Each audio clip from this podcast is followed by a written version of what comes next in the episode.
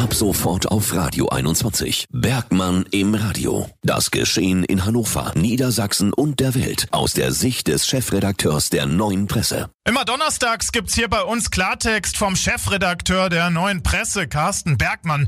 Ja, und heute dreht sich sein Kommentar um das marode IME-Zentrum. Was soll hier eigentlich noch alles passieren, bis die Stadt richtig durchgreift? Das IME-Zentrum verkommt zum rein Spekulations- und Bilanzobjekt für Finanzinvestoren, die sich nicht das kleinste bisschen um die Entwicklung der ruinösen Problemimmobilie in Linden kümmern. Ein Lars Windhorst kassiert lieber Millionenstrafe um Millionenstrafe, weil die Effekte, die er mit dem Trümmerbau in seinen undurchsichtigen Firmengeflechten erzielt, um ein Vielfaches höher sind. Er, seine Vorgänger und irgendwann auch seine Nachfolger interessieren sich nicht dafür, den Betonklotz zu entwickeln.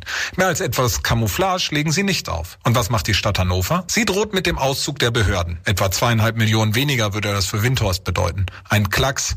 Und was ist die Folge? Leerstand, Verfall, Verwahrlosung. Es ist ein Geburtsfehler dieses Betonklotzes, immer in Händen von vielversprechenden und nichts einhaltenden Investoren gewesen zu sein. Der Stadt sind die Hände gebunden. Mehr als softe Drohgebären haben sie als Druckmittel nicht zur Verfügung. Nur wenn die Stadt diese Immobilie erwirbt, in welcher Form auch immer, könnte Besserung eintreten. Bis dahin verkommt dieser Schandfleck zur No-Go-Area. Radio 21.